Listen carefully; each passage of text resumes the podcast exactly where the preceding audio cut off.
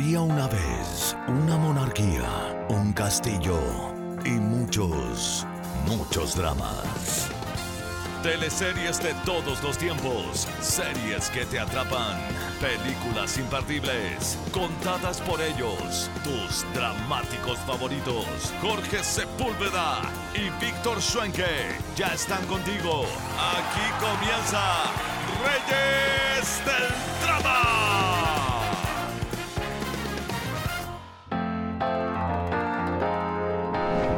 Hola a todos, ¿cómo están? Hoy estamos iniciando un nuevo capítulo de Reyes del Drama con una invitada muy especial. Muchos la conocen como la Silvita Los Venegas, pero sin duda tiene una tremenda carrera en el teatro, en teleseries, también en el cine. Se trata de Mónica Carrasco. Hola Mónica, ¿cómo estás? Hola, ¿cómo están? Eh, tú muy de verano, yo muy de invierno, ¿qué onda? Sí veo. sí. Soy más violenta yo, debe ser por el tiempo. El debe ser, sí, porque hoy día salió solcito por lo menos. Ojalá que... Sí que por lo menos caliente un poco, porque estos días estaba muy frío por acá. Bueno, corresponde. Estamos, estamos todavía en invierno. Primero nos gustaría saber cómo se siente tras los resultados del plebiscito. Ustedes participaron activamente en la campaña apareciendo en la franja con Jorge, con Carola. ¿Cómo está? Sí, mira, eh, yo creo que es, un, es una instancia de reflexión. Eh, hay, un, hay un artículo que leí hoy día de de la eh, Trabuco, de la escritora, de la, de la hija de la, de la Farideh Seram y Sergio Trabuco, que es muy bueno. Y me sentí totalmente interpretada en esa reflexión. Eh, siento que se cometieron muchos errores y esos errores se pagan caro. Eh, pero a su vez creo que no estamos preparados como sociedad chilena aún para una constitución que tuviera tanta, eh, tanta idea nueva, tanto eh, en cuanto a, la ecología, a, la paridad, eh, a una mirada distinta del mundo. Creo que los chilenos somos mucho más conservadores y más tradicionalistas eso por una parte. Y, por otra parte, pienso que eh, se hizo un mal trabajo en cuanto a difundir bien. Hubo mucha, mucha mentira, hubo, mucha, eh, muchos vacíos que tenía el, texto constitucional que se prestaba a interpretaciones erróneas. Hubo, una confusión y, un apurarse en el proceso, pienso. Mm. Eh, hubo también mucha eh, seriedad de parte de muchos constituyentes, pero a su vez muchas personas que a lo mejor no estaban lo suficientemente preparadas para un proceso como ese, con todo el respeto que me merecen, ¿no? Eh, yo habría sido incapaz de participar en un proceso como ese, por ejemplo, pero es que ni loca. O sea, creo que Creo que fijar eh, cómo va a ser un país de aquí a 50 años es demasiado serio. Y, hubo también un, apresuramiento en, la elección de los constituyentes. Hay gente que, no, que definitivamente no estaba preparada para ambos lados, ¿no? Exacto. Hubo otra gente que llegó con, ánimos de, de, odiosidad, tanto de un lado como del otro. Entonces, fue un proceso muy complejo. Y, creo que mm, tenemos que meditar profundamente qué fue lo que pasó. Creo que fue más, hay, hay mucha gente que lo ha tomado en forma ligera, es como, como decir, esto es, un, es una censura o, un, o, un, o, una crítica al gobierno. Un gobierno que lleva apenas seis meses, o sea... Sí, no lleva nada. Y, y, se confundieron las cosas. La, la constitución no era un, un, tema de gobierno, si bien es cierto, el gobierno, claro, le tocó estar involucrado porque era gobierno, pero era una mirada de aquí a 50 años, o sea, hubo mucha gente que pensaba que porque si se aprobaba la constitución, al otro día se iba a mejorar todo. Entonces, eh, esa falta de preparación creo que nos jugó una mala pasada. ¿Cómo fue para ustedes participar de, de la campaña de la franja? Reunirse ahí con la eh, Carola fue bonito, fue entretenido, porque, eh, porque creo que nosotros como Venegas nunca habíamos participado en nada. Nunca, nunca fuimos a ver, había como un respeto hacia, hacia no, no provocar divisiones. Entonces nunca tocamos ni el aspecto de la religión, ni, ni político, ni nada. Éramos un, programa bastante amable en ese sentido. Y, y no nos permitía eh, ser nosotros mismos, o sea, decir lo que nosotros como actores pensamos. Y creo que este, esta participación en la franja nos dio esa posibilidad de decirle a la gente, bueno, sí, yo soy un personaje, pero como actriz pienso esto otro. Eh, fue delicado igual, porque la gente no nos ve como, como Mónica Carrasco, como Jorge Gajardo, no, como, nos ve como Venegas. Sí. Entonces era, los Venegas dicen que es complejo. Generó altas reacciones en redes sociales igual, pero reacciones positivas también. Yo vi mucho... También, buena onda. También. Eh, yo creo que uno, bueno, uno no es eh, no es gusto de todo el mundo nomás. Entonces hubo gente seguramente que no le ha gustado, otra gente que sí, pero creo que, que fue algo que nos salió de, del corazón. Nosotros pensábamos que realmente esta constitución era una constitución eh, que iba a ser un bien para Chile y por eso lo hicimos, pensando en el país, no, no pensando en, en, en el coteo político. Nosotros no somos militantes de ningún partido político, así que no, no, no, estábamos representando ninguna fuerza política. Mónica, según lo que pudimos investigar, usted ha realizado estudios en filosofía, literatura en francés en Argelia, teatro, licenciatura en artes, convención en letras en la Universidad de Chile, un currículum bien variado y bien interesante. ¿Podríamos, ¿Podría contarnos un poco de dónde vienen las ganas de ser actriz? ¿Siempre quiso? ¿Qué, qué decía la familia en esa época? Porque nos escuchan muchos estudiantes también que están recién partiendo y que quieren mucho ser actores, entonces, bueno, conocer un poco el testimonio.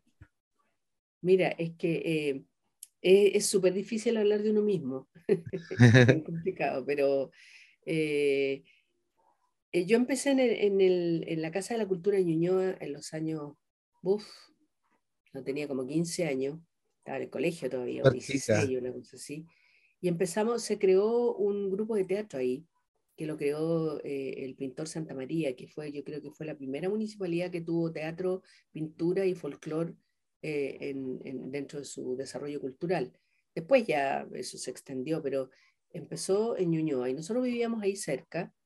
Y mis hermanas, que eran muy aficionadas al teatro, les gustaba mucho el teatro, se inscribieron en este, en este taller de teatro, que lo dirigía don Domingo Tessier y los profesores eran los mismos profesores de la Universidad de Chile, de la Escuela de Teatro de la Chile.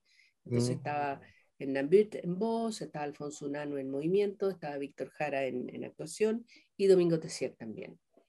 Y, y a mí, yo no tenía idea de lo que era el teatro.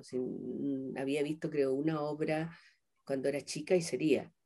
Pero como yo hacía todo lo que hacían mis hermanas, entonces, eh, por imitación llegué a, esta, a este grupo y tuvieron que hacer una excepción porque tenías que tener 18 años, o si no, tenías que tener la autorización de tus papás. Así que traje la autorización y después me dijo, pero ahora tienes que pasar el examen de admisión, porque si no pasas el examen no, no entras porque no tienes la edad para entrar. fue todo un lío. Pasé el examen como jugando y, y me metí en este grupo y el, el, curso mío estaba la Patricia Guzmán, estaba Oscar Hernández, estaba Carlos Matamala, de los que yo me acuerdo de... Eh, Tremendo grupo. Ahora colegas, claro. Y la primera, la primera obra fue con Víctor Jara. Él fue nuestro profesor de actuación durante un año. Y ahí me enamoré del teatro. Y ahí ya no... Me pareció lo más entretenido del mundo. Y dije, quiero hacer esto pero faltaba, como tú dices, la aprobación de, mi mamá. En este caso, mis papás estaban separados hace mucho tiempo, así que mi mamá era la que mandaba ahí el buque. Y, y, entonces me metí, terminé el colegio ese mismo año y me metí a estudiar filosofía, al ex pedagógico, como una manera, pero seguía en, en el grupo de teatro. Claro. Y de repente, cuando terminé el primer año de filosofía, que para mí era chino porque no entendía nada, y que era como, claro, meterme a estudiar filosofía a los 17 años era como, no sé, era mucho para mí. Y eh, decidí postular a la escuela de teatro, pero sin contarle a mi mamá. como en esa época, aunque ustedes no lo crean, la, la, universidad era gratis, o sea, si uno sacaba el puntaje suficiente y quedaba admitido en la universidad, el, el estudio era gratuito. Entonces no tenía que firmar ni pagarés ni ninguna de estas cosas de ahora. Que son terribles. a la escuela de teatro y éramos 300 postulantes. En esa época había 20, 20 cupos para hombres y, y 10 cupos para mujeres, porque se decía que las mujeres desertaban mucho más del teatro y por lo tanto los cupos eran menores, porque se casaban, tenían guagua y todas esas cosas que ahora parecen tan terribles, en aquella época eran como algo normal, ¿no? Entonces había que competir por esos 10 cupos que había. Y, y, empezó la seguidilla de exámenes típicos de la escuela, de qué, sé yo, un día, un día corporal, otro día voz, otro día actuación. Pero yo me acuerdo que hice el examen como jugando, no, no, no, le, no le tomé el peso, de verdad, no. Dije que entretenido esto, a lo mejor quedo, a lo mejor no, pero ya, juguemos. Y bueno, y quedé, quedé dentro de las 10 personas que, que, tuvimos la fortuna de, de, ser aceptadas en la escuela. Y cuando quedé, entonces le fui a contar a mi mamá que yo me había cambiado, que ya no iba a seguir en filosofía y que ahora iba a entrar a la escuela de teatro. Qué miedo. hice algo parecido. ¿Ah? Igual hice algo parecido. ¿En serio? Sí. Estaba estudiando traducción y me cambié a estudiar audiovisual. Mira, claro. Claro que sí, es, bien audaz complicado, el, sí. cambio, ¿no? Es complicado. Bueno, a mi mamá no le gustó mucho, pero por miedo, por miedo. Ella tenía miedo a, la, típica cosa, te vas a morir de hambre, no vas a poder vivir de esto, eh, el ambiente no es bueno para una niña, eh, mm. todos esos prejuicios que creo que desgraciadamente siguen hasta el día de hoy. Sí, sin duda. Ha cambiado, pero muy poco. Yo he sido profesora y jefa de carrera durante años en distintas universidades e institutos y, y esto que yo te estoy cantando me lo decía mi alumno hace un par de años atrás, o sea, no ha cambiado mucho la cosa. Oiga, mencionaba acá Colombia y Argelia. Llegó para allá producto del exilio, ¿cierto? Sí, claro. Eh, mira, el año, el año 73, en septiembre del año 73, yo era parte del elenco del teatro, del teatro Antonio Vara, que en ese, ese momento se llamaba Departamento de Teatro de la Universidad de Chile. Y yo era actriz me habían contratado hace un año, y a nosotros nos despidieron, nos dieron un, sobre azul a todos los actores y actrices que estábamos en, que estuvimos en, éramos parte del teatro cuando vino el golpe militar, y eh, nos pasaron una hoja de despido muy divertida, un sobre azul, realmente era azul, que decía, se le prohíbe ingresar a cualquier universidad, a la Universidad de Chile, a la Universidad Católica, a la Universidad Técnica del Estado y a cualquier otra universidad creada o por crearse. Pero, pero ¿cómo? sí, eso oh. decía la carta de despido. Eh, era chistoso porque no, nos aplicaron una parte legal, porque como nosotros éramos empleados públicos en el fondo, porque éramos funcionarios de la Universidad de Chile, entonces no, no, no hallaban cómo, cómo hacer para aplicarnos algún alguna reglamento que nosotros hubiésemos transgredido o algo, ¿no? Entonces nos aplicaron un artículo del Código del Trabajo del funcionario público que dice por maltrato al público. Pero ¿cómo? Entonces, nosotros decíamos, ya lo hicimos tan mal que... ¿Qué clase de actores? sí, que maltratan al público.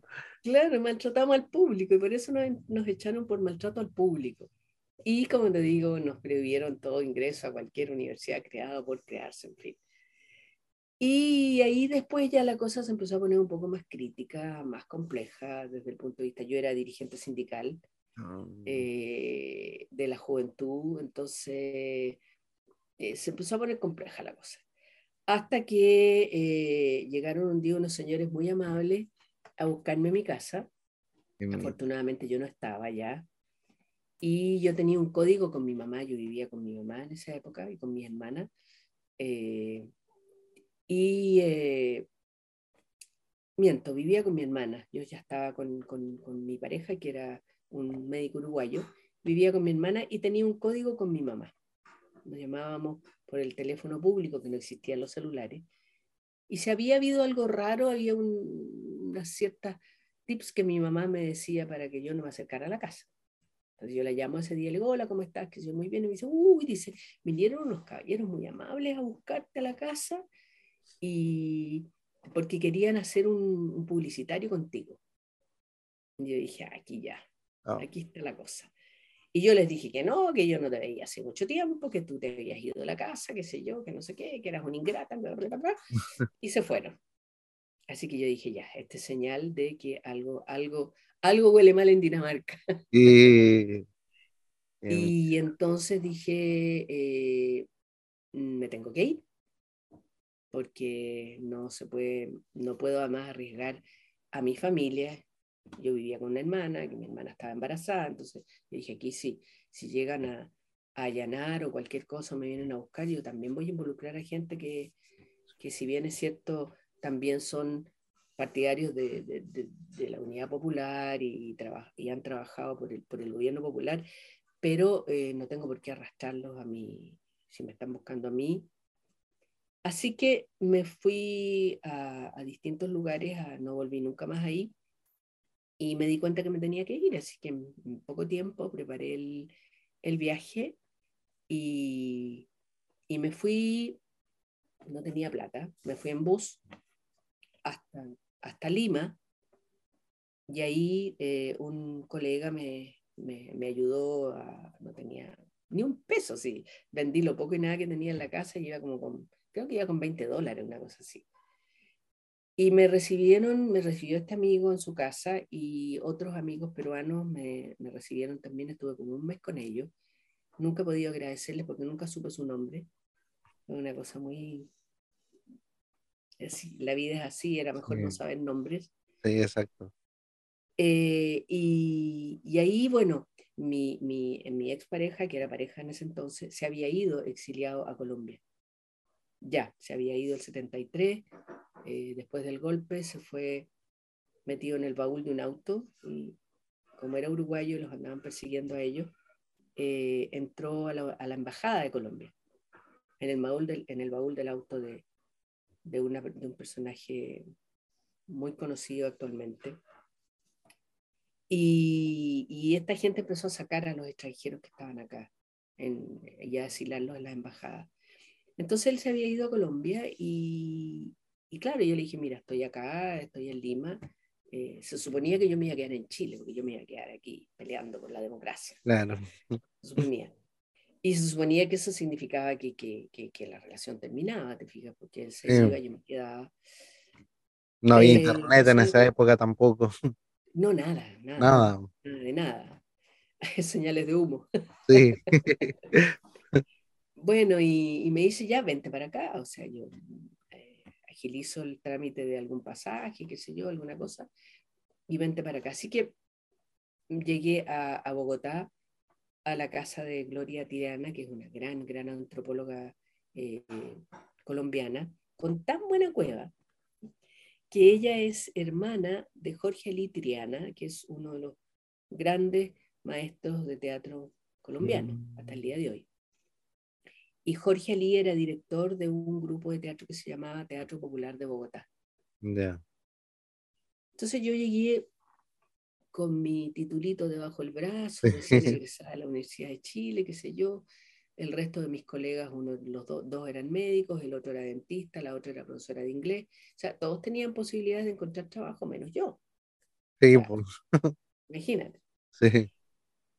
Y bueno, conozco a este señor, me lo presentan, él se mostró muy generoso y todo, me dijo, mira, pero desgraciadamente yo te puedo ayudar a algunos contactos acá para que puedas empezar a ver qué haces, pero el grupo del Teatro Popular de Bogotá somos un grupo de gente, 20 personas y ya, o sea, no hay posibilidades de, de nada, ya, ok.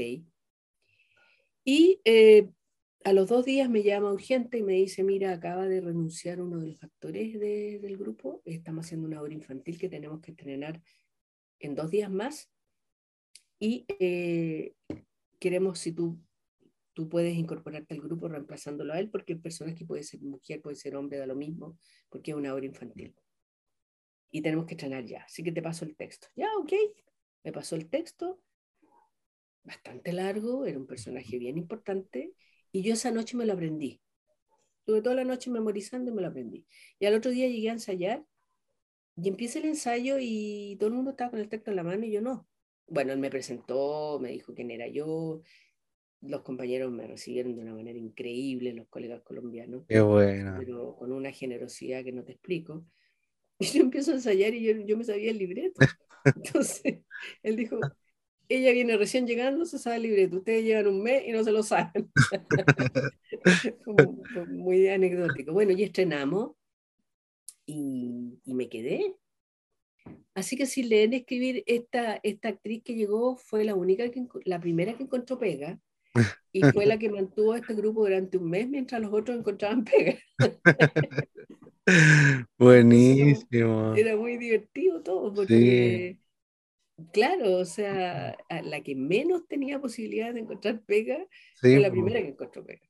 Entonces te digo, fue el azar que me, me llevó a, a estas experiencias y esas experiencias maravillosas donde hicimos, bueno, nosotros íbamos a la selva colombiana, estuvimos en Panamá también, eh, la obra de Aitú Panamá logró crear mucha controversia entre, entre los colombianos. El Teatro Popular de Bogotá era muy, muy, muy importante en Colombia en aquella época y, y produjo un revuelo esta obra porque hablaba de cómo los norteamericanos habían intervenido en, en, en Panamá y en Colombia, en el, en el, Congreso colombiano, para artificialmente lograr la separación de Panamá de Colombia.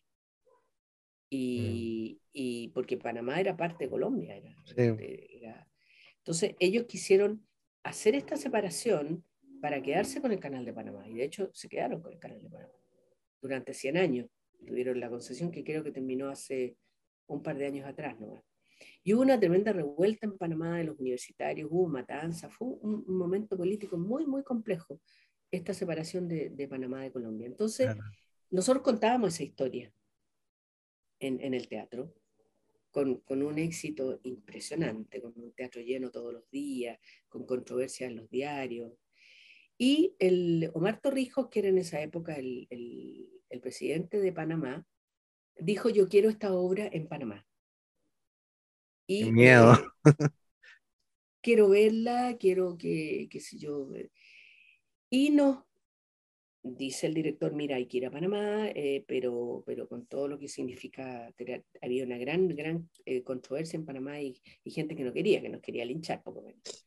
Entonces, llegamos a Panamá y nos escoltó un, un, verdadero ejército, así, para, llevarnos a un lugar secreto donde nosotros íbamos a estar trabajando. Había boicot, había gente que no quería que fuéramos, íbamos a ir al Teatro Municipal de Panamá, hubo, hubo gente que, que, quiso comprar todas las entradas para que no hubiera nadie. Oh. revuelo, gran revuelo. Y llegamos al teatro escoltados, por supuesto. Entramos al, al, al camarín, había militares por todos lados resguardando nuestra seguridad. Y nosotros no podíamos empezar la función hasta que no llegara Omar Torrijos, que era el, el, el gran eh, militar y, y, y, no se movía una hoja sin que él... Me suena esa, esa frase. Sí, suena. Eh, sí.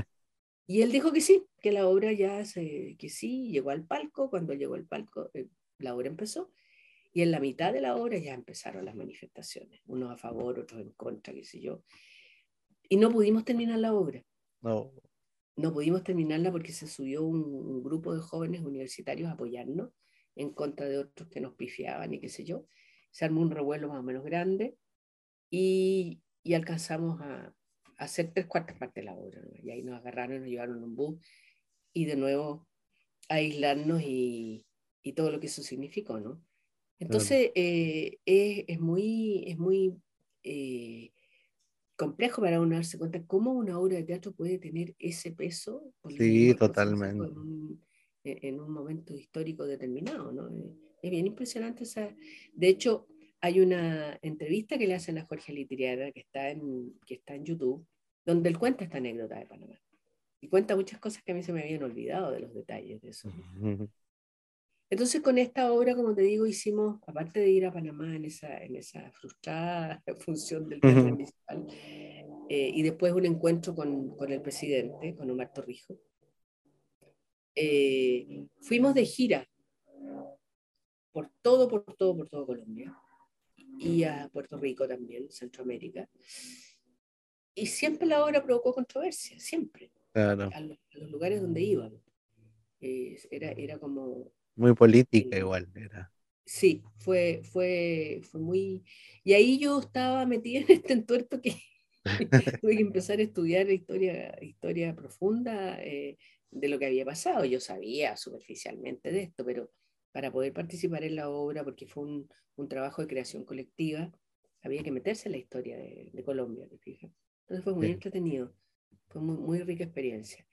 Que se cortó eh, desgraciadamente de un momento a otro porque el, eh, mi, mi, pareja de ese tiempo que trabajaba, que era uruguayo, que era médico, le llegaron diciendo que eh, el gobierno colombiano aceptaba a todos los exiliados que venían de Chile, pero que eran chilenos y no extranjeros.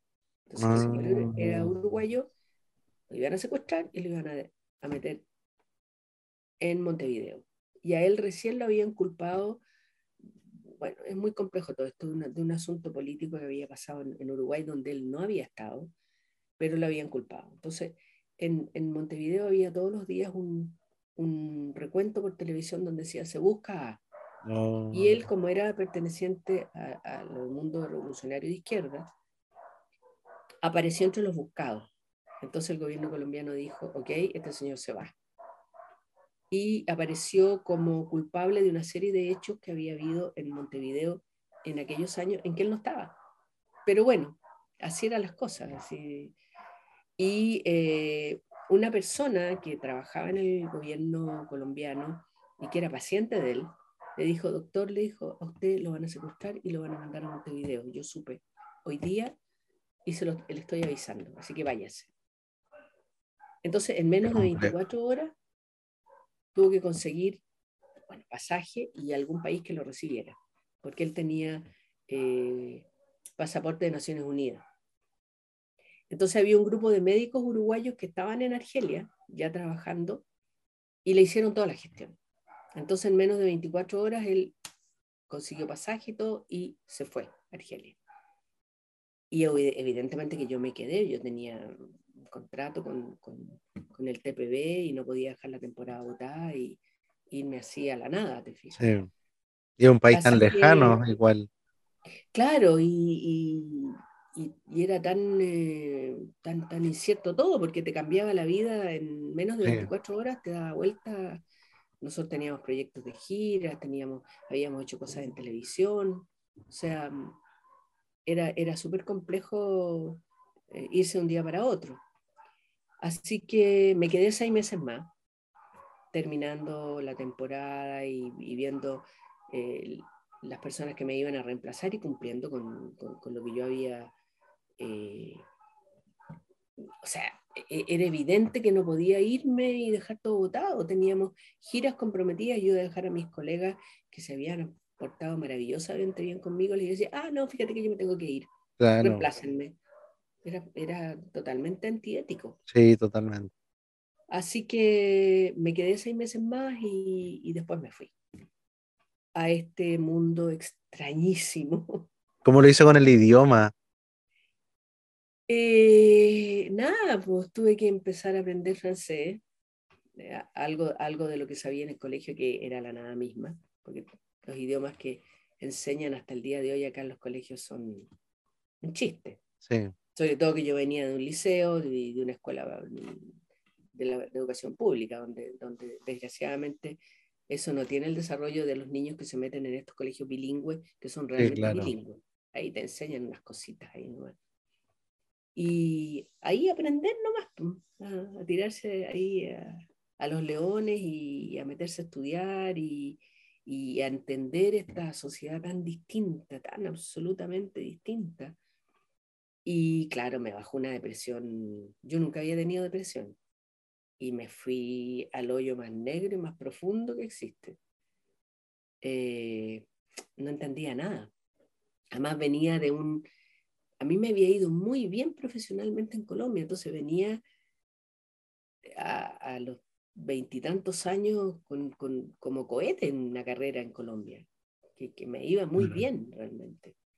Entonces, las perspectivas de, quedarme en Colombia y de hacer carrera ya eran, eran muy grandes, ¿te fijas ahí? Había, había tenido la suerte de entrar por la puerta grande. Y, y de repente esto se, esto se, se cortaba en 24 horas y, había un cambio de folio así, pero eh, radical. Y, y ya, pues, ahí había que pechugar nomás.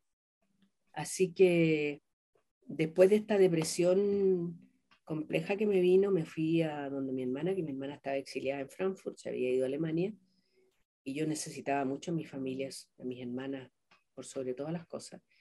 Y ella me agarró, me apapachó, me, qué sé yo, y todo, todo el cariñito que, que necesitaba, y, y, me di cuenta que o, o, me metía en este hoyo profundo y no salía nunca más, o cambiaba de folio y miraba a este nuevo país como una oportunidad.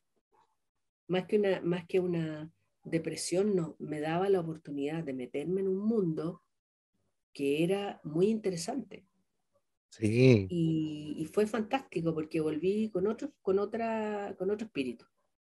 Entonces me metí a la universidad a estudiar licenciatura en francés y me metí a trabajar en la radio y televisión argelina y me metí en un grupo de teatro y, y me metí en este mundo. Y, y, me metí así, pero con tutti. Y fue lo mejor que me ha pasado. Tú, fui a hacer una película en, en, el, en el, Sahara, en el desierto, no. eh, con, y el rol mío era nada pero yo les pedí que me incorporaran al elenco país nomás. Para sí, claro, va a ser parte de la experiencia. Va a ser claro, y, y, no, y me metí de lleno, me metí de lleno, y, y participé en una reunión de, de, mujeres africanas y latinoamericanas en repudio a, a, las dictaduras militares, y me tocó hablar por Chile en una asamblea de 2.000 mujeres africanas. Eh, donde improvisé el discurso, porque realmente el discurso que yo llevaba era un discurso, el típico eh, discurso como yo agradezco estar aquí porque bla, bla, bla. Y de repente me di cuenta que cuando dijeron que yo venía por Chile y se pararon esas dos mil mujeres y empezaron a gritar Chile, Chile, yo me fui, pero... Se inspiró. Carajo. O sea, me saltaron las lágrimas así, pero... Obvio. Y dije, no, aquí yo tengo que improvisar. Así que me improvisé un discurso, dije, yo vengo de Chile, el sur de Chile, vengo representando a la mujer chilena, que en estos momentos la mujer de esfuerzo, que está, pero sobre todo vengo a, a pedir eh, clemencia a las mujeres que están eh, presas eh, políticas y a, la, a, las detenidas desaparecidas, qué sé yo, etc. Y, y, le, y el objetivo nuestro era firmar un libro de libertad para las mujeres que estaban presas en ese momento y, y, que ese libro llegara a Naciones Unidas, al Kurt Waldheim, que era en ese momento el, el, director de Naciones Unidas. Así que después de ese discurso, yo dije, llevo dos años acá, eh, eh, este país que me ha acogido, yo no sé si me voy a morir acá, si mi vida va a terminar acá. Por lo tanto, yo he aprendido de mis amigos argelinas y hice el, el, el, el, de, los argelinos y que va la caga. Ahí yo, todas las mujeres a firmar ahí, logramos firmas, llenamos el libro de firmas. Eh, y estuvimos cuatro días en ese congreso que fue muy, muy interesante. De había de toda África, mujeres de distintos lugares. Entonces ahí el aprendizaje fue increíble. ¿no?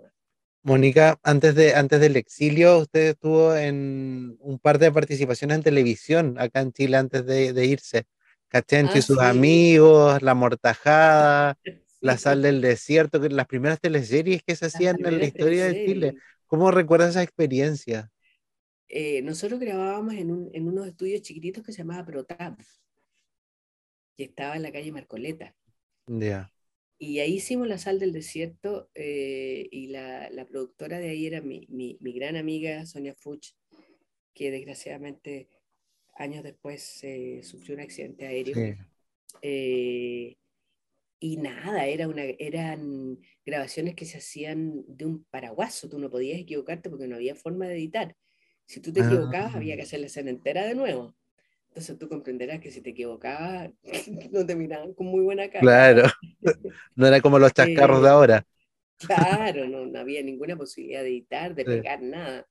Aparte que las escenas eran larguísimas, porque los ritmos de las teleseries antes eran mucho más lentos, eran escenas de dos, tres páginas, entonces eh, equivocarte era como, uh.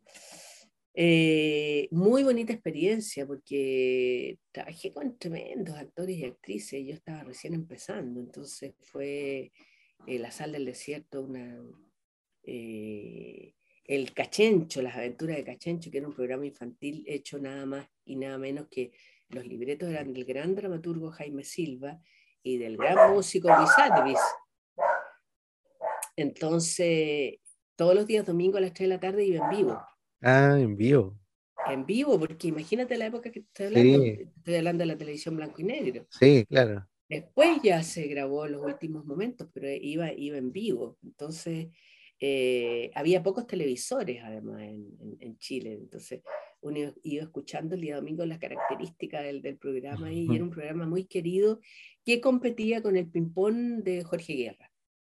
El, el nuestro iba en, en, el entonces canal 11, no, no era el 11, el 9, el 9. El 9 de la Universidad de Chile. Contra el canal 13 de Jorge Guerra. Íbamos en distintos horarios, pero eran, eran los programas infantiles que había en ese momento. Claro. Y después hicimos un disco que se llamaba Cachencho en la playa, un, long play. Buenísimo. Que salvaron la, la matriz de ese, de ese, disco que yo lo tengo. No tengo el disco en sí, de 30, del disco 33, que era el grande. Sí. Porque eso lo hacía, eh, se llamaba Ricardo, la, la, ay, ¿cómo se llamaba la, la, empresa de disco que tenía Ricardo? Oh, ya me voy a acordar ya. Eh, y, eso, y esa matriz fue quemada en el golpe, fueron, fueron, fue allanada y fue quemada. Pero alguien, que nunca se sabe, se llevó una copia para el exilio. Y mm. apareció en el exilio la, la música de Cachencho en la playa. Así que por ahí está. Cachencho en la playa, buenísimo. Cachencho en la playa. Eh, y, y, hacíamos nosotros en el, en, en, el canal de la Universidad de Chile, Canal 9, también hacíamos grandes radioteatros, eh, teleteatro de grandes obras. Entonces yo hice una obra que se llamaba Libres son las mariposas, con, con Marcelo Romo, y también hice eh, una obra con, con, Jorge Guerra y con, ay, ¿cómo se llamaba? No me puedo acordar en este momento, que era, eh, era también una obra de, de, una niña con dos, con dos, la historia de tres cabros jóvenes, que por ahí la debo tener, pero hacíamos estos radioteatros que eran de larga duración, en el año 81 llega la segunda teleserie color de la historia, Casa Grande, ya de vuelta en Chile. Esta teleserie venía de un tremendo éxito que era La Madrastra. Acá fue Tina Jara. ¿Qué recuerdos tiene de, esa, de esa época? ¿Cómo era trabajar en.? Grande, claro, era, era eh, Eugenio Guzmán, que era un gran director de teatro, eh, dirigió eh, la parte actoral de esa teleserie y él estaba muy chocho con, él, con, con, con, hacer esto que para él era una novedad, que él era un de teatro fundamentalmente.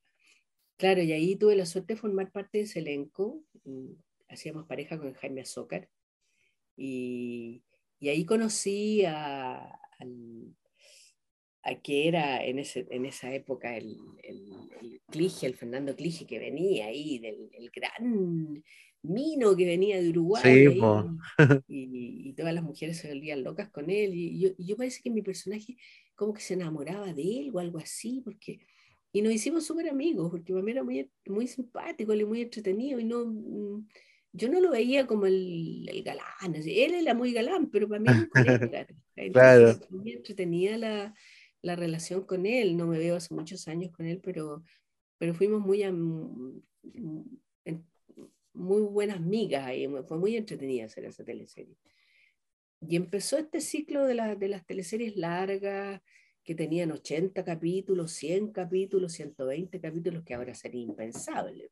Sí. Con, con tremendos elencos igual. 80 personas, 70 personas, con, con dos o tres historias paralelas. Era, era, era la época del boom de las teleseries, indiscutiblemente. Sí. ¿Y cómo era trabajar en esa época que eh, había dictadura en el país, porque también le tocó trabajar en TVN. Sí, claro. Tiene que haber sido complejo. Muchos actores nos han comentado que a veces eh, los llegaban a vigilar, estaban ahí mirando. No, no a veces, nos vigilaban siempre.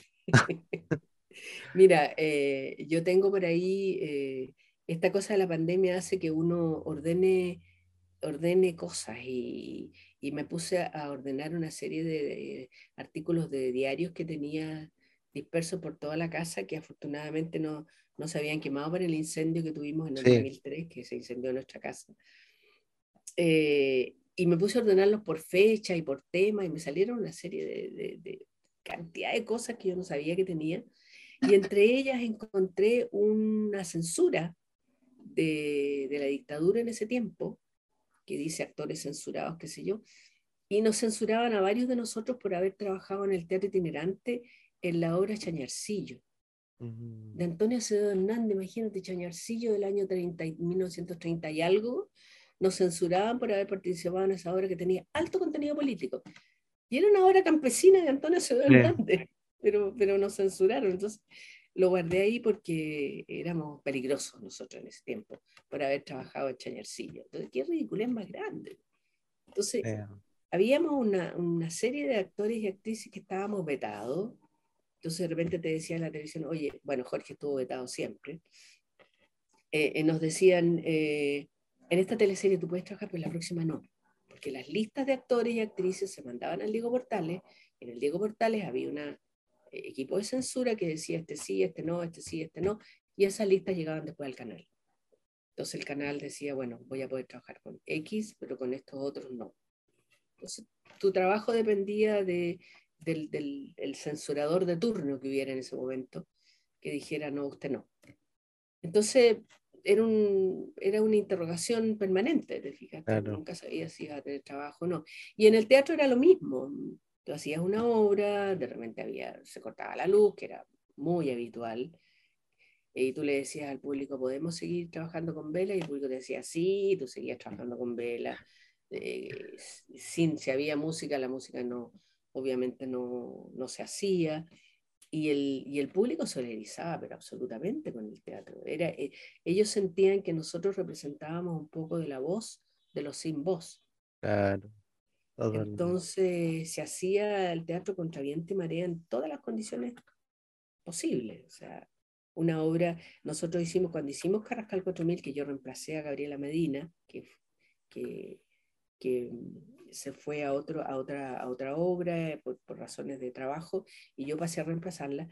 Justo cuando tomaron detenido la CNI a, Fernando Gallardo y Fernando Gallardo estuvo desaparecido 24 horas y nosotros hicimos la primera función cuando él estuvo desaparecido. Cuando llegaba el momento de, en que tenía que aparecer su personaje, nosotros parábamos la obra y le decíamos al público que Fernando Gallardo no sabíamos dónde estaba, que lo habían, se lo habían llevado detenido, que no habíamos tenido noticias de él y que la obra, por lo tanto, llegaba hasta ahí. Y si ellos querían, eh, eh, nosotros les devolvíamos la entrada y cuando esto se normalizara, que nosotros íbamos a, a hacerle efectivo su, su entrada. Y la gente toda solidarizada, todo el mundo decía, no, por supuesto que no. Y la obra no se hacía y la gente se iba para la casa. Al segundo día llegaron con Fernando los de la CNI, y llegó un tipo ahí y dijo, bueno, eh, aquí eh, el colega va a hablar, porque estaba lleno de periodistas, ya se supo que venía a la función, lo que le dure un cigarrillo. Y Fernando ni fumaba, pero bueno. Mm. Y alguien le hizo un cigarrillo larguísimo. bueno, y ahí él dijo que, que estaba detenido, que no, que no, le habían hecho nada, nosotros no sabíamos si era verdad o no. Y empezamos la función con él, pero teníamos los camarines, en los camarines estaban, eh, había gente armada ahí y en los bastidores también había gente armada. Entonces uno, salía a la, función poco menos que con permiso, haciéndole un, hacía una metralleta, por ejemplo, permiso. Y, toda la primera fila del teatro estaba con, la gente de la CNI y la salida del teatro también. Y, y nada, pues se hizo la función y finalmente a la que andaban buscando realmente era a la mujer de, de Rosemary, que era la mujer de Fernando Gallardo. Y ellos hicieron un montaje muy feo porque mostraron en la televisión la casa de Fernando Gallardo con un subterráneo que estaba lleno de, según ellos, eh, armas y, y, libros prohibidos y resulta que el Fernando vivía en un departamento que nunca tuvo subterráneo. Entonces, era insólito. Bueno, pero en esa época Montaje. Oye, esto, no es, esto no es así. Así que afortunadamente él estuvo detenido unos cuantos días y, finalmente lo soltaron. De ahí seguimos con la temporada. Pero, pero eso formaba parte del cotidiano, fíjate. Eh, y las salidas que hacíamos, por supuesto, a la calle a repartir volantes, eh, en contra de la dictadura y la vuelta de la democracia, eso era de todos los días. O sea, había un riesgo permanente. Pero uno era como bien inconsciente con eso, fíjate. Era como eh, síntomas del peso real de, que estabas arriesgando tu vida. Sí, o sea, de escucharlo llega a dar escalofrío de escuchar todas las cosas que vivían en esa época. Sí, era, era fuerte, era fuerte el contenido. Fueron muy valientes también, todos los actores de esa época, siento yo. Yo no sé si era valentía o era falta de, o era, o era inconsciencia, te juro. Porque, claro, porque era tan, eh, yo creo que era un poco, un poco lo, que, lo que pasó ahora con el estallido, con la gente que salió, no la gente que salió a hacer vandalismo, sino que la gente que salió a pelear, la gente que perdió la vista y, todo, eh, tenía ese mismo espíritu. Yo no creo que ninguna de las personas que, que en estos momentos eh, están mutiladas o están, o están ciegas, como el caso de Gustavo Gatica y todo, eh, hayan pensado que corrían riesgo su vida. O sea, ellos salieron porque creían que tenían que salir. Y, y, creo que en aquella época uno salía porque quería un Chile democrático, sin pensar en el riesgo que podía significar eh, que te tomaran preso y, bueno, uno sabía que si te tomaban preso te mataban directamente. Sí, por y chao. O sea, no, no, era, no era mentira, no era un juego. Pero sin embargo se hacía. ¿Por qué? Habría que reflexionar. Oye, también se metían en los contenidos. Estamos hablando de la teleserie La Dama del Balcón en 1986, que fue mutilada totalmente, fue censurada y después de más de 35 años recién fue liberada hace un, menos de un mes por TVN. Se puede ver.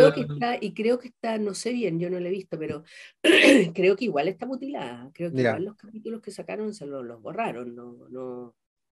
Tengo entendido que no fueron recuperados esos, capítulos que, era fundamentalmente el personaje de Willy Semble, de la Fedora y de, de, alemanes, ¿no? De nazi en el fondo. Claro, sí, yo empecé a verla hace unos días y todavía no lleva la parte de los nazis, entonces yo creo que... ¿La están dando en YouTube? Está, claro, en la plataforma de TVN, TVN Play. Ah, en TV Play. Sí. Ah, voy a ver, la voy a ver. Sí. De hecho, hablábamos, yo alcancé a hablar con Fedora antes de que fallezca. Sí, escuché esa entrevista. Y le conté, y le conté que la habían, porque ella no creía que nunca la iban a mostrar. Yo le conté hace poco de que la habían reintegrado a TVN después de tanto tiempo. ¿Qué pasó con esta teleserie? ¿Cómo recibieron ustedes la censura? Mira, lo que pasa es que en aquella época la censura era, era parte de nuestra vida. Entonces, no, no, no nos extrañaba, no era algo que nos dijera, oh, nos han censurado, porque vivían censurándonos. En el teatro, en la televisión, en todos lados. Entonces era, era, como, era como desarrollar eh, una forma de defenderse lo más posible de la censura. Que te, que te, que te censuraran lo menos posible pero la censura era algo ya casi, te diría yo, normal. Uno sabía que si hacía o si transgredía ciertos límites iba a venir la censura. Eso lo sabía. Entonces, la idea era cómo, cómo ser más inteligente y, evitar aquello. Oiga, en el año 1986 fue Mercedes Machado y Chávez en la Quintrala. Oye, sí, claro. ¿Cómo fue parte de ser, cómo fue ser parte de esta serie histórica con esos vestuarios maravillosos, las locaciones. ¿Cómo, recuerdas esta serie? Qué linda experiencia esa. Eh, el vestuario maravilloso, la escenografía, todo, todo era, era. Bueno, querían hacer la superproducción que pensaban venderla al extranjero y todo eso, pero gastaron muchísima plata y parece que no la pudieron vender. No sé por qué, pero fue una gran, gran, gran inversión y una tremenda dirección del Vicente Sabatini, pero tremenda, y un elenco maravilloso con Malú Gatica, imagínate. Tremenda. La Malú, ahí.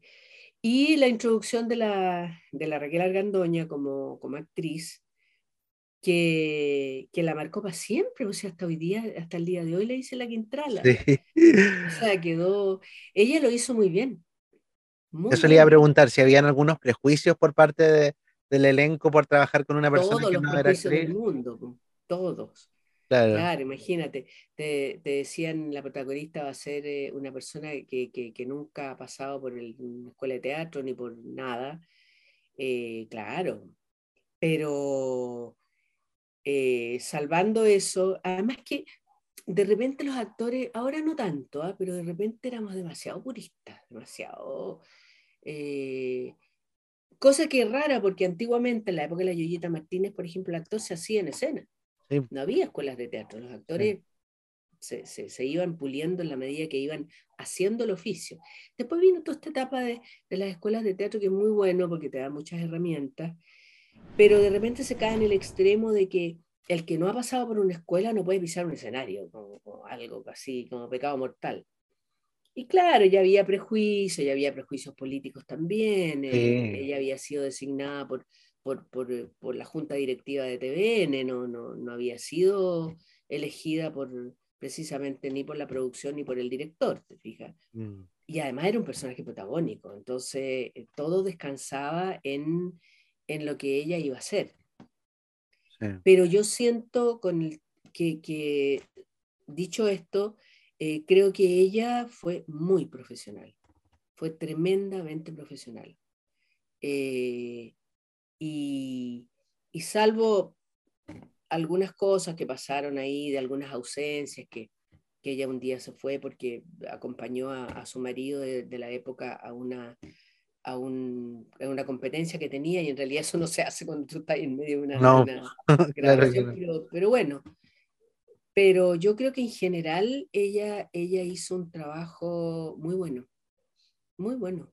Yo creo que el, el, el, el trabajo actoral, o sea, darle a una persona esa tremenda responsabilidad eh, fue muy eh, importante, creo, para ella. No, nunca he hablado con ella de eso, yo no, pero creo que fue un salto que le dio una tremenda seguridad después de que ella sí podía hacer eh, un, un, rol como ese.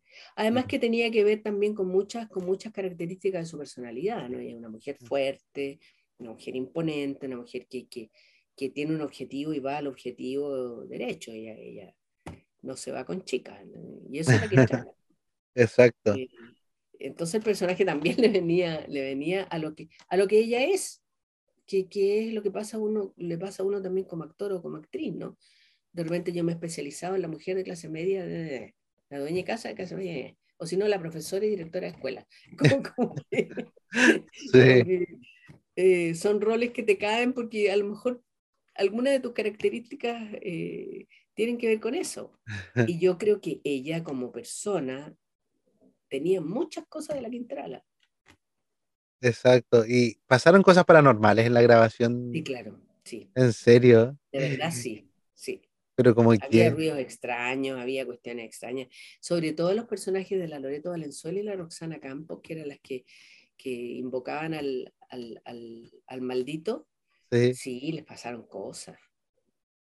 Y también uno, yo creo que uno también se pone como a, a ver debajo, debajo del agua. Sí, o sea, pero, pero el lugar era precioso, el pueblito se hizo entero, eh, era todo muy, muy mágico, era muy, muy bonito, muy bonito montaje. Y Vicente Sabatini, que es un 7.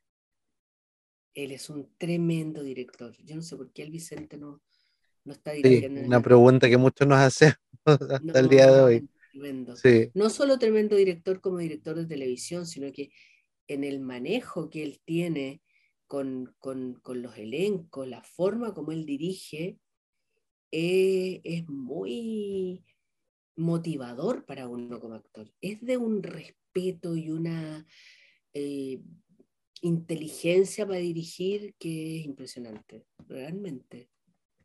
Eh, es uno de los grandes, grandes directores que ha tenido el país. Yo no sé por qué. No sé lo que está haciendo en este momento, pero él debería estar a la cabeza de algo grande, porque, sí. en fin, Bueno, y volviendo a las teleseries, otra tremenda directora es María Eugenia Rencoret, con quien también tuve la posibilidad de trabajar en Ámame en el año 93. Yo me acuerdo de haber visto esta teleserie cuando era chico. Vamos todos a la, Muy chico, a la casa del Jota. Sí. yo me acuerdo que la grababa y la veía después, eh, porque era muy chiquitito. ¿Qué recuerdos tiene de esta, de esta teleserie que tocaba temáticas estudiantiles? Acá su personaje era la dueña de una pensión, me acuerdo. Su lema Claro, y, yo era la mamá del Carlos Concha, que era el. Sí, pues del J. y Elvira López. Y la Elvira López, claro, no, lo pasamos muy bien en esa teleserie.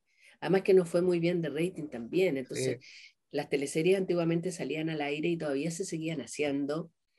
Y bueno, ahora también, pero digamos, eh, el rating era, era eh, una cosa impresionante, porque como no había competencia, marcabas 80 puntos, 70 puntos, una locura. Entonces, cuando te decían, oye, el capítulo de ayer marcó 78 puntos, era cosa, era mágico, ¿no? Y, y la Kenita, claro, la Kenasa, bueno, por algo está donde está, ¿no?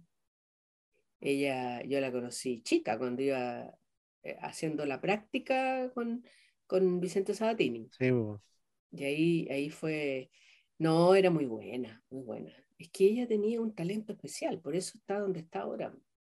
Si no tuviera ese talento, no estaría donde está ahora.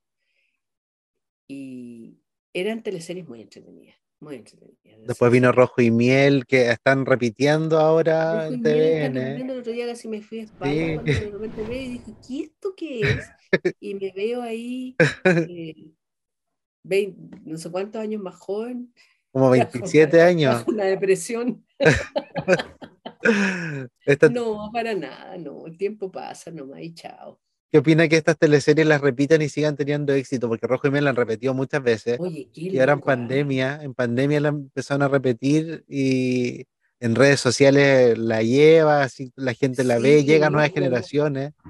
Y lo que, me, lo que me impresiona también que en Netflix está todavía el reemplazante. Sí.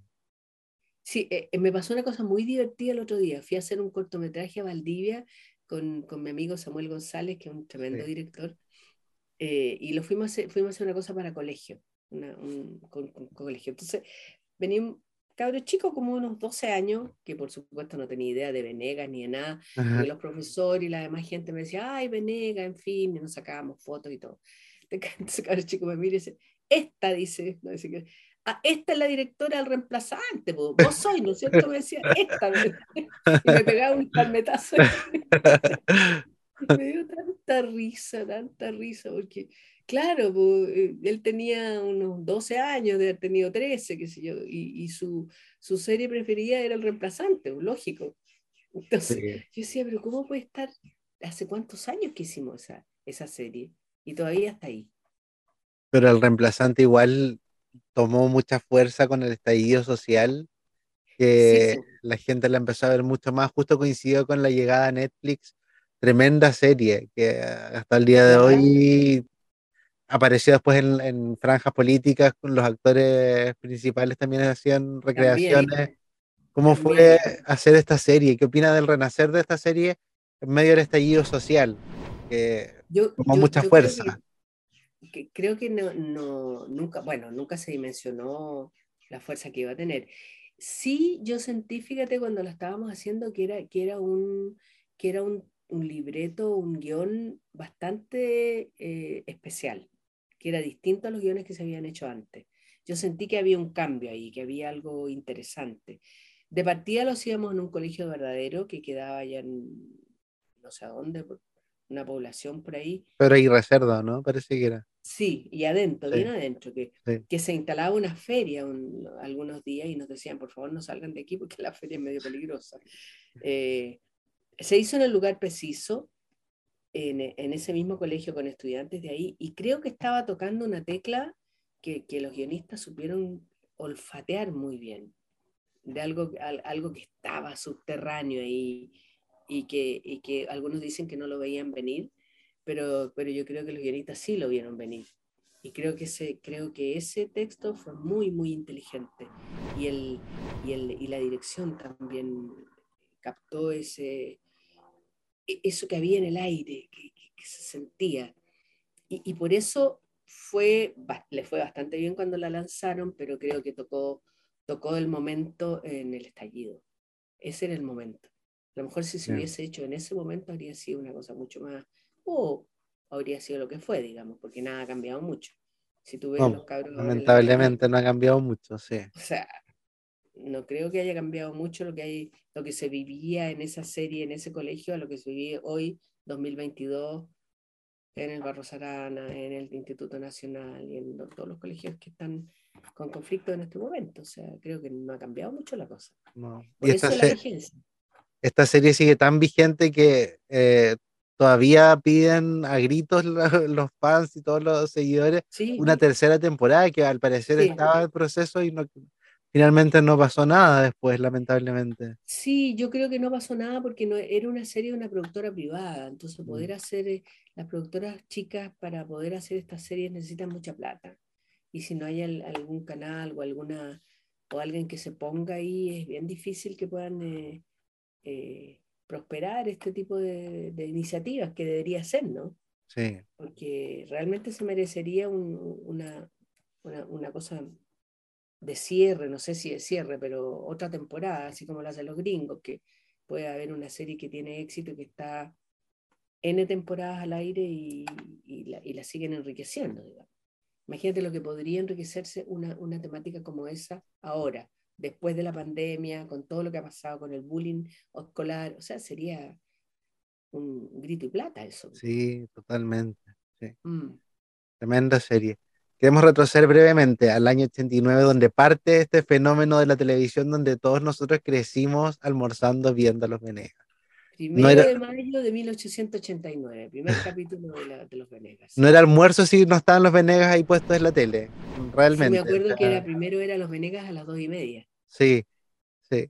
Y, después quedó los Venegas solo, pero primero eran los Venegas las dos y nadie, o sea, todo Chile reconocía cuando decía, Silvia, llegué. Esa cuestión era El grito del, personaje de, Jorge Guillermo era, pero se escuchaba en todo Chile. Sí. Nunca nos imaginamos de verdad, nunca nos imaginamos nosotros que esa serie iba a tener el éxito que tuvo, nunca. A nosotros nos llamaron para, para hacer una serie piloto de un mes que iba a ser esta familia, esta familia chilena de clase media, ta, ta, ta, con estos dos hijos, en fin. Y de hecho, el Pato Campo, que fue el creador de, este, de esta serie junto con, con el Cristian García Huidobro, que fue también el de la idea, y el, y el Pato fue el que llevó esta idea a los guiones y qué sé yo, y ofreció este, esta serie. Eh, él, él, pensaba también que iba a ser una, una, cosita ahí que se iba a hacer. Y, entonces él dijo, eh, yo quiero al, al, a Jorge que hacía los Valverde en, en el Canal 13 en Sao Gigante, y quiero a la Yoya Martínez, que hacía también la suegra en Sábado Gigante, y querían el papel de la dueña de casa, querían que lo hiciera la Sonia Vivero. Y la Sonia estaba en ese tiempo haciendo Marta a las 8. Una serie que tuvo mucho éxito también, de, esta, señora, esta asesora del hogar, que, que, es la historia de esta asesora del hogar. Y a, a la Paulina Urrutia la querían para la Paulita y la Paulina estaba haciendo la sorterecita. Mm, claro. Entonces, eh, como la Sonia no podía, me llamaron a mí para este personaje. Y al Jorge lo llamaron aparte. Y yo, yo no sabía que a Jorge lo habían llamado para este, y Jorge tampoco sabía que a mí me habían llamado. Entonces, eh, cuando yo salí en la mañana, le dije, mira, tengo que ir a, me llamaron de no sé qué, tengo que ir a una, entrevista que me va a hacer una productora para algo que no sé lo que Y Jorge me dijo, sí, me dijo, yo, yo también tengo una entrevista para algo, a distintas horas. El asunto que, bueno, yo fui a la entrevista, después fui a hacer clases, fui a hacer las cosas que, que hacía habitualmente, y en la noche nos encontramos con Jorge. Y yo le digo, fíjate que me llamaron por una serie que se va a hacer de la no te puedo creer, me dijo, a mí me van para lo mismo. nos habían llamado aparte, y según el Pato Campo nos había llamado aparte para, para, para no para que no hubiera eh, compromiso, porque claro. suponte que yo no quisiera, sí, o que Jorge no quisiera, entonces iba a ser complicado. Entonces dije, no, ustedes son actores, ustedes no son la pareja, son actores que los llamamos para esto. Entonces ahí me contó el, el pato que el personaje eh, era estaba pensado para la Sonia o que lo iba a hacer la Sonia y que si yo quería hacerlo, le dije sí, sí, a mí me importaba que hubieran llamado a la Sonia primero, y dije, ¿por qué me va a importar? O sea, me da lo mismo. Eh, si ella no quiso, fantástico, lo hago yo. no hay problema. O sea, no, me dijo que hay gente que dice, pucha, me llamaron como, como, como, como la segunda opción. ¿ah? yo le dije, mira, no importa si ser la primera opción, la segunda, la tercera, la cuarta, me da lo mismo. Y, a la Carolita el Pato Campos quería que ella lo hiciera porque le había hecho clases a la Carola en la escuela y la conocía y todo. Y la productora quería a la Paulina, pero como la Paulina no pudo, entonces el Pato dijo, yo entonces la Carola. Y ahí se fue conformando el elenco. Y al, al memito lo, lo, eligieron, lo elegimos en realidad, porque nos, nos pusieron una serie de chicos que habían ido a hacer una audición y estábamos todos ahí en, viendo la audición y cuando salió el coque dijimos, él, él, si era, era un actor nato, era, tenía 11 años y era espectacular. Y, sí, era chiquitito igual. Chico y era muy bueno, era muy bueno ese cabro. Mm. Muy, muy, muy buen actor. De hecho, él se, se metió en el personaje y hicimos incluso cosas en vivo con él chico, se comía los escenarios, chico. Y, y, parte de este programa, como te digo, este primero de, de, mayo de 1989, y quedó la escoba. Y el canal quedó completamente desconcertado porque no pensaron jamás, jamás que iba a tener el éxito que tuvo desde que partió. Y ahí empezaron a decir, bueno, parece que en realidad no va a ser un mes, va a ser dos meses. No, en realidad no va a ser dos meses, va a ser seis meses. Bueno, ya hagámoslo todo el año. Finalmente terminó ese año y el rating no, no, no dejaba de ser alto, altísimo, en un programa que a ellos les costaba muy barato, porque se vendió a muy bajo costo. Chile Films hizo el programa, pero en realidad el negocio que tenía Chile Films, más que el programa, era arrendarle los estudios a, a TVN para las teleseries que durante muchos años se hicieron las teleseries ahí. Sí. Entonces el negocio Chile era más bien eso, porque el programa nuestro era un programa, como te digo, muy, muy barato y, muy como de relleno. Y este programa de relleno se quedó 22 años. 22 años, súper vigente, estuvo mucho tiempo. Con casi 4.000 programas, con un montón. el programa más largo en la historia de Hispanoamérica, que sí. estábamos nominados ahí al, al récord Guinness del programa más largo de Iberoamérica. Y, Fue una familia real, finalmente.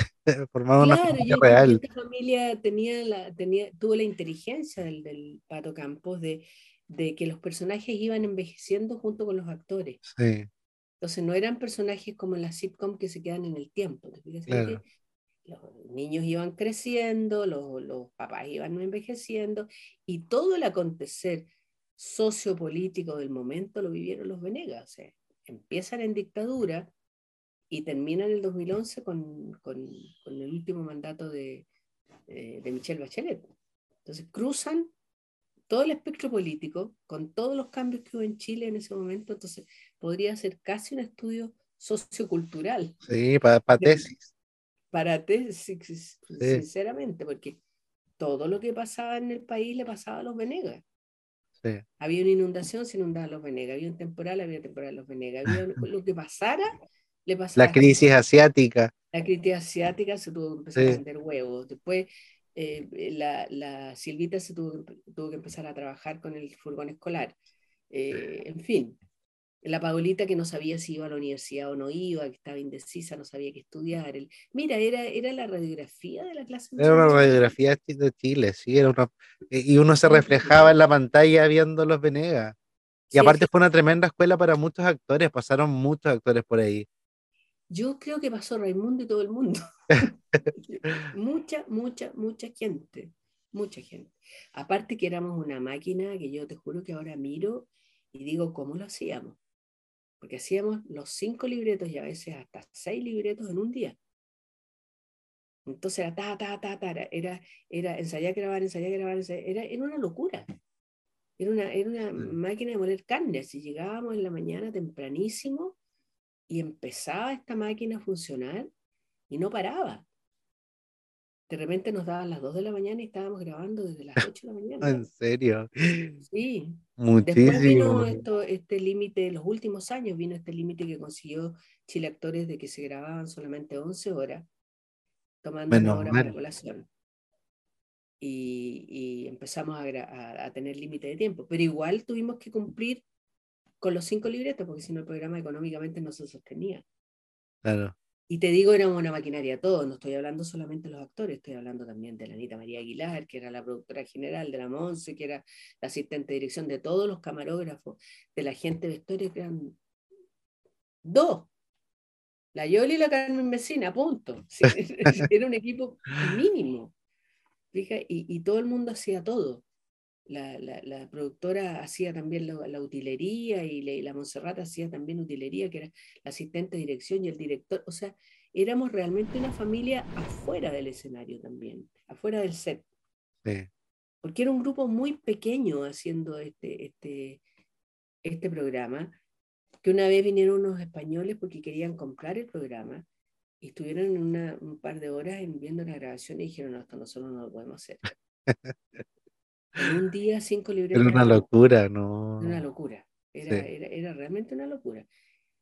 Y, y uno agarraba este ritmo frenético de, de- de grabar y, y al otro día temprano tenías que seguir eh, con tu vida porque eh, lo que nosotros ganábamos los Venegas eh, indiscutiblemente no nos alcanzaba para vivir.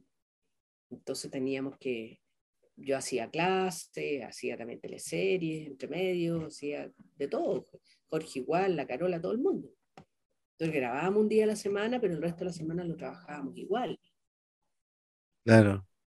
Y uno no se imagina de repente eso, pues diría como esta, esta serie que tan exitosa debe estar Claro. forrados los actores. Claro, en este momento están ahí en, en- Sí. en Cancún. Claro.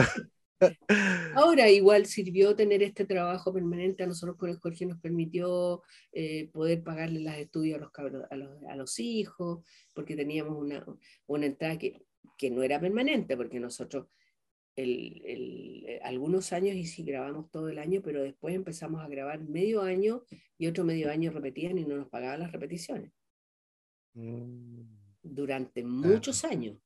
De manera que, y no estaba todavía la ley de Chile Actores como De repeticiones, que, claro. Entonces nosotros grabábamos seis meses y los otros seis meses teníamos que hacer giras o cosas, o en fin, para, para poder eh, eh, tener una entrada económica. Entonces tampoco tú podías eh, decir, no, yo vivo de los Venegas, no.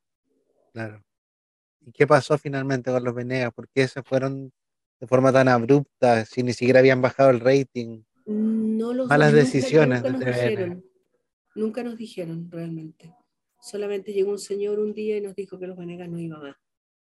Y no nos dio ninguna explicación. Nunca supimos.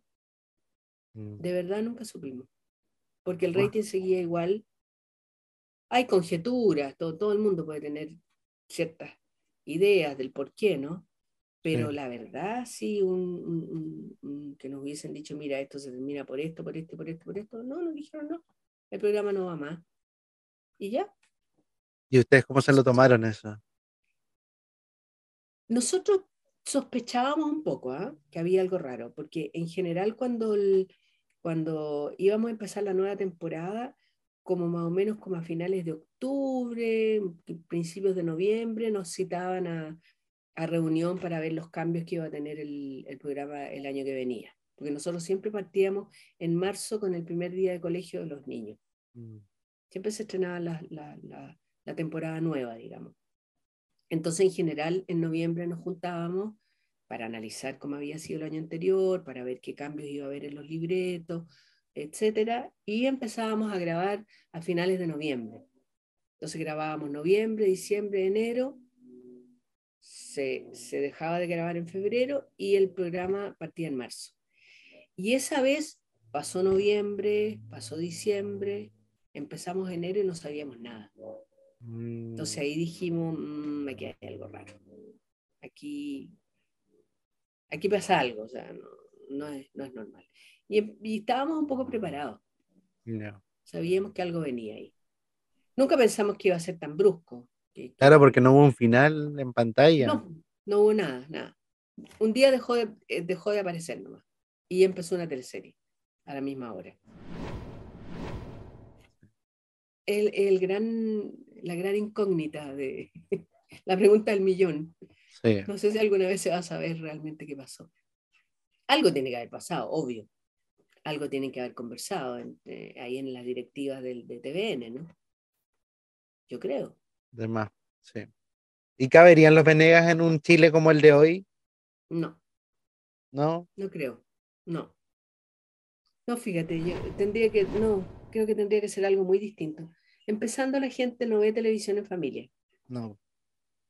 Eh, las cosas son mucho más, eh, el humor es un humor mucho más agresivo, es un humor mucho más, eh, no, es, no es el humor, no es el humor blanco de identidad que, que tenía los Venegas. Tendría que ser un humor mucho más cortante, distinto y eso no, no le vendría bien a los Venegas, no, no, iría con, con, la forma de ser de los Venegas. Como estamos acostumbrados a verlo, en realidad. Sí, sí, creo que sería, creo que hasta para, lo, para la gente joven sería fome. Ay, qué fome, ¿ah? sería una cosa como, habría que ir a, a, un humor mucho más eh, profundo, más, más, más inquisitivo, más como son de repente los estándares. Sí. Eh, creo que ese, ese, humor tan, tan, tan pueblerino, tan en el buen sentido de la palabra, no, no pegaría en el Chile de hoy, creo. A lo mejor me equivoco profundamente. Me equivoqué en la prueba, no me voy a equivocar. pero siento que el humor ha cambiado. Sí, ha ido variando. Bueno, pero la gente no los olvida, todavía siguen en la retina. No, hay una cosa como nostálgica. Sí, totalmente. La mayoría de los jóvenes como tú nos dicen yo crecí con ustedes. Sí. Y, y, es, una, es una nostalgia, de una nostalgia en el fondo de la niñez de uno, ¿no? O sea, de ustedes. ¿no? no sí. Creo que creo que eso es lo que hace que la gente diga, uy, pero, pero no sé si, si yo le preguntara, por ejemplo, a mis nietos, a los que tienen 14 o 13 o 12, ¿qué opinarían de un programa como ese? Mm. Como, que les gustaría ver. Una mamá, un papá, una abuelita. A lo mejor sí, en una de esas sí. Pero, pero a lo mejor tendría que ser un, humor más político, tal vez. O. Más inquisitivo. sí. Como para que lograra una interpretación, porque yo no me cabe duda que habría una empatía con la gente mayor. Sí pero con todo ese segmento joven que tiene el reggaetón, que tiene, que tiene las redes sociales, que tienen esta, esta cosa tan, tan dura que a veces aparece, ¿no? Eh, cuando le hacen funa a alguien y le dicen unas cosas horrorosas a una persona que son capaces de destruirla. ¿Y qué, qué, qué, humor se le puede dar a, a, ese segmento joven? Ahí yo estoy un poco perdida, no, no sé. Ahí sería bueno que analicen los expertos en televisión y... Sí, sí. O los sociólogos. Los sociólogos, exacto. Sí. Mónica del 2013 regresa a las teleseries después de mucho tiempo alejada, con el regreso precisamente. Ah, sí, pues tienes razón, claro. ¿Por qué estuvo tanto tiempo alejada de las teleseries? Había hecho Montecristo el 2006, que también había pasado mucho tiempo. Mm, no sé, yo creo que porque no, porque de repente la gente de, la producción o los directores se olvidan que uno existe nomás. Yo creo que es eso. No, tú pasaste a, no, a no, existir para, para el medio y, y, como uno sigue en la vida y sigue haciendo sus cosas y todo, tampoco te, como la gente cuando me decía, bueno, pero se terminaron los Venegas, ¿qué van a hacer ahora? Y le decía, bueno, seguir con lo que estamos haciendo. O sea, se terminaron los Venegas, pero, pero, pero la vida sigue, la vida sigue, sigue el teatro, sigue la investigación, sigue todo lo que, todo lo que sigue. Entonces, de repente no, no me llamaron más para la televisión y tampoco eso me produjo ningún trauma, ni yo dije, ah, como ahora, te fijas, no estoy, no estoy en el, en el circuito nomás. Y es muy difícil ser quizás actriz o actor de la tercera edad en, nuestro país, porque también está el tema de las pensiones. Hemos hablado con hartos actores mayores que se sienten súper postergados por el sistema porque reciben pensiones muy bajas, porque finalmente nunca tuvieron contratos fijos. Mira, yo, yo creo que nosotros los adultos mayores eh, somos actores, actrices o dramaturgos. Eh, estamos pasando lo mismo que pasa cualquier adulto mayor que ha trabajado en otra cosa que no sea el teatro o la televisión porque la pensión que yo recibo no es muy distinta a la pensión que recibe mi hermana, que trabajó toda su vida en el servicio público, ni a la pensión que recibe mi otra hermana, que fue una tremenda docente de la Escuela de Medicina de la Universidad de Chile y que recibe una pensión que es un chiste, que es un chiste. Tiene como cinco doctorados y etcétera, etcétera, etcétera. Eh, eh, y yo creo que nosotros somos parte de, no, no, no siento que seamos, que tengamos que ser tan diferentes que el resto de la gente pensionada que en este momento eh, tiene que subsistir.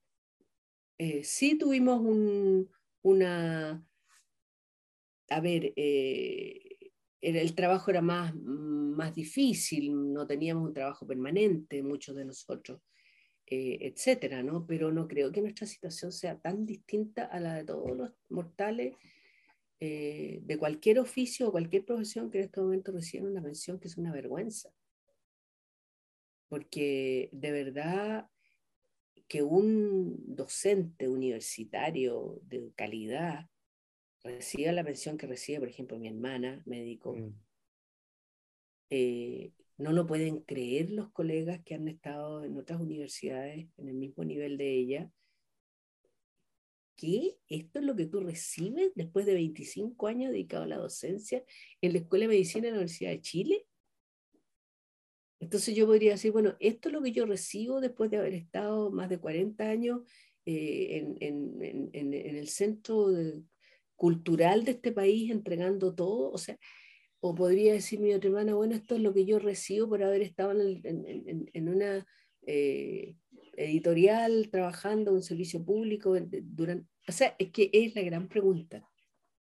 Entonces, somos parte de... ¿Por qué van a tener consideración con nosotros y no con el resto de los adultos mayores que están en la misma situación que nosotros? No, no, no siento que, yo no siento realmente que, hubiera, eh, que hubieran tenido que hacer una excepción conmigo y no con el resto de la gente que, que también ha, hecho un tremendo sacrificio, no sacrificio, un servicio a este país. ¿Te fijas? Entonces, es, eh, claro, es difícil, es súper difícil. Nosotros, nosotros con el Jorge afortunadamente fuimos súper ordenados con, con, nuestras platas y con, y con, y con, y con...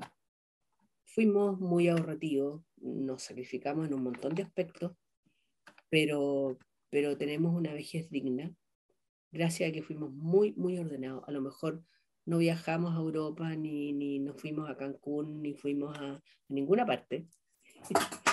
Eh, y, y, dijimos, tenemos que tener nuestra casa propia, tenemos que tener eh, un ahorro digno, tenemos que tener alguna inversión que nos permita tener una vejez más digna. Y, y gracias a eso estamos, estamos eh, con una vejez digna, digamos. Yo tengo una jubilación de exonerado político de 180 mil pesos. Y Jorge tiene una jubilación de exonerado político de 230 mil pesos. Eh, y eh, curiosamente, estas jubilaciones de exonerado político eh, no van a ser reajustadas con los reajustes que hubo de los pensionados.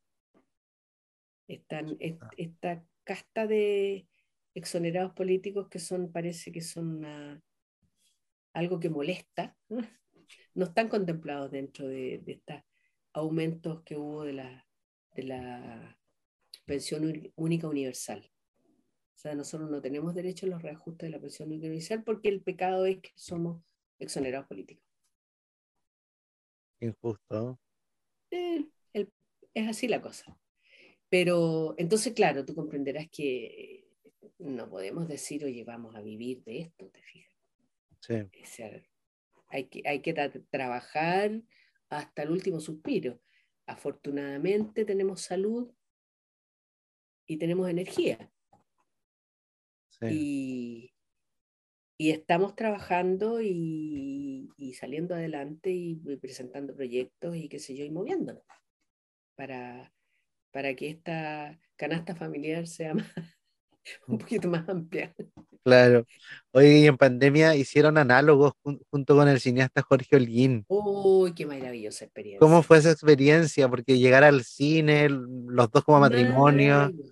Maravilloso, porque con unos personajes, ese sí que es un regalo divino, te lo juro. Son dos personajes, dos viejos, pero increíble. El Jorge Holguín hizo un tremendo, tremendo guion con eso. Eh, son de una ternura y una, una, una delicadeza con que él trató a estos dos adultos mayores solos en una pandemia eh, un poco al, al, a nivel de, de Jorge, que, que, no es la pandemia propiamente tal, es, más, es más, más ficción, que no voy a contar qué, porque para que vayan a la película. Sí, obvio. Pero finalmente es una cosa eh, muy, muy eh, catastrófica, digamos. Y estos, estos dos eh, viejos que están ahí encerrados en esa casona, con una humanidad que tienen, son tres personajes, estos dos viejos y una mujer joven que lo hace eh, Cindy López, que es una, una maravillosa actriz peruana, increíble. y, las cosas que viven estos viejos, lo que les pasa, con esto, eh, yo creo que va a ser una gran película, de verdad. ¿Y estará en proceso de producción? Sí, yo creo que está en proceso.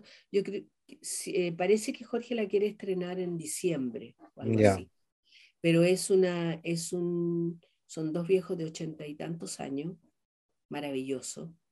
Y, y, y, de verdad es un regalo. Yo con eso me siento, me, digo, me doy por pagada. Eh, creo que si ya no hago nada más, de aquí en adelante no importa. como, como que eh, sentí que, eh, que, era otro gran regalo que me había dado el universo nomás, de hacer esta película.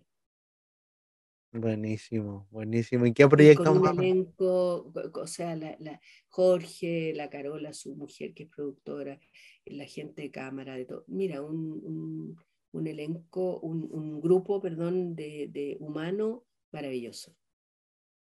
Y se grabó rapidísimo, además, muy poco sí. Esta es la historia de un matrimonio que tienen que introducirse al mundo digital un poco en medio de una amenaza que, es, que trae esta supuesta pandemia.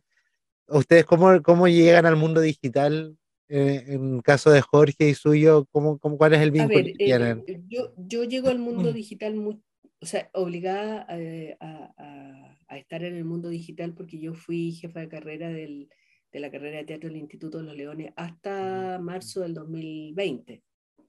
Entonces, o estaba en el mundo digital o no. Entonces, eh, para mí fue, lo fui incorporando en la medida que estuve 12 años ahí y, y después antes fui jefa de carrera de la UNIAC, también de la Escuela de Teatro. Entonces, he tenido que estar eh, actualizándome, porque si no, imagínate, no, no funciona el, el, tema. A Jorge le, le ha costado más. Eh, al principio se negaba a, a trabajar en, en, en, la computadora y me decía, pero no quiere nada conmigo, esta cosa está viva, me decía, esta cosa me borra, esta cosa, siempre se enojaba con, algo me hizo, me hizo, esta me ataca, no me quiere. y poco a poco se ha ido acostumbrando y, y las últimas obras que él ha escrito hicimos una obra que estrenamos hace poco para Fondar de Iquique, que es una obra de Jorge, que se llama El Liar de Iquique, que finalmente la tuvimos que filmar porque no la pudimos hacer en vivo por, por la pandemia.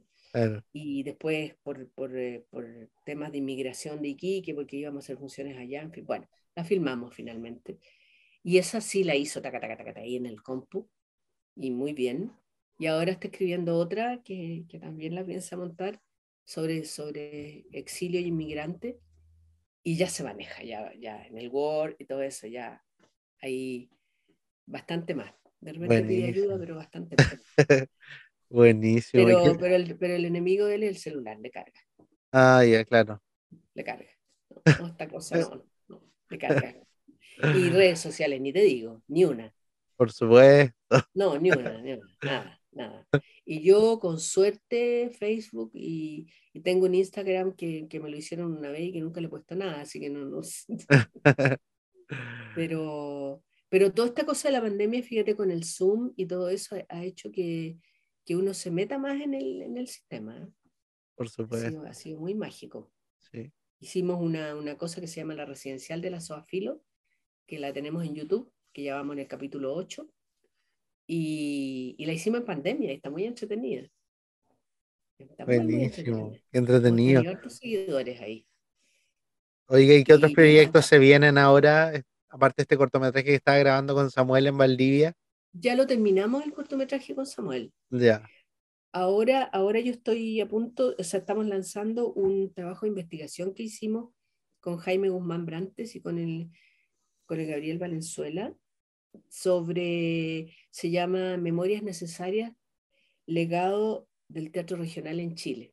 Son una serie de entrevistas que nosotros le hicimos a dramaturgos, actores y directores de regiones sobre, sobre su, su trabajo teatral en los últimos 40 años, los últimos 30 años. Y resultó un material muy, muy interesante que lo vamos a lanzar ahora en la red digital. Estamos optando a un crowdfunding que, que es eh, con, una, con una plataforma que se llama Catapúltame, porque quedó muy, muy interesante.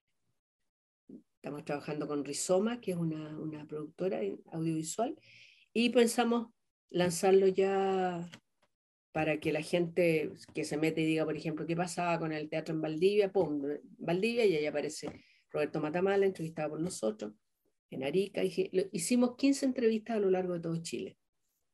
Y pensamos hacer una segunda etapa después eh, con gente que se nos quedó, porque eh, nos dio mucha lata que Chile fuera, que, que, el teatro fuera toda la vida considerado como algo que pasa en Santiago, si es que en Valparaíso y punto.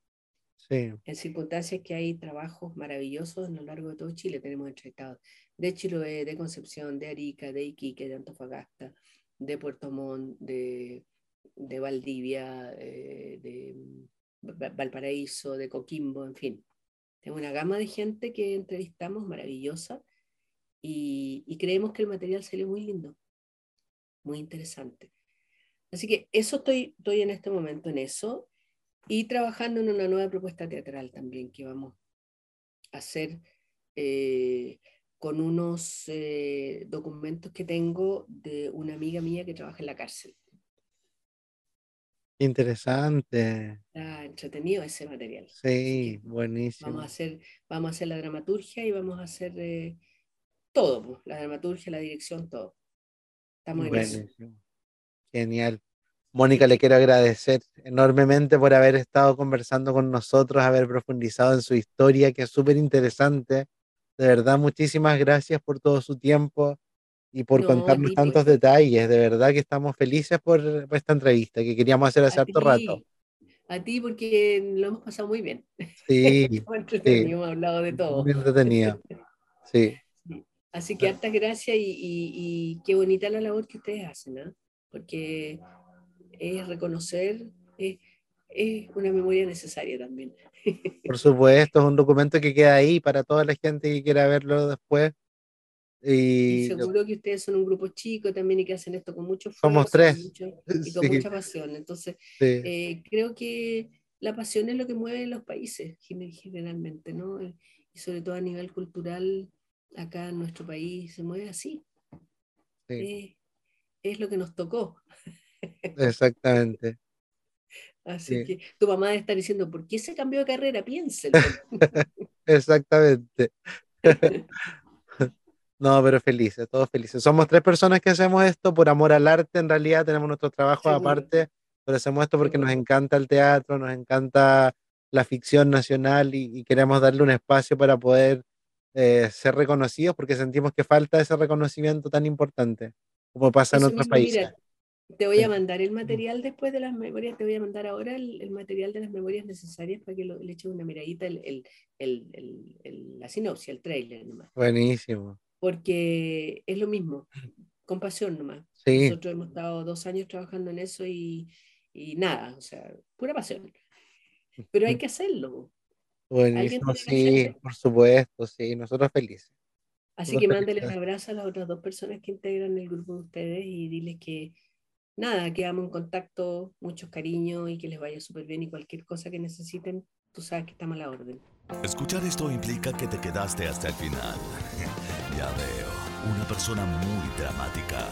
Disfruta nuestros capítulos en Spotify y YouTube. Termina Reyes del Drama.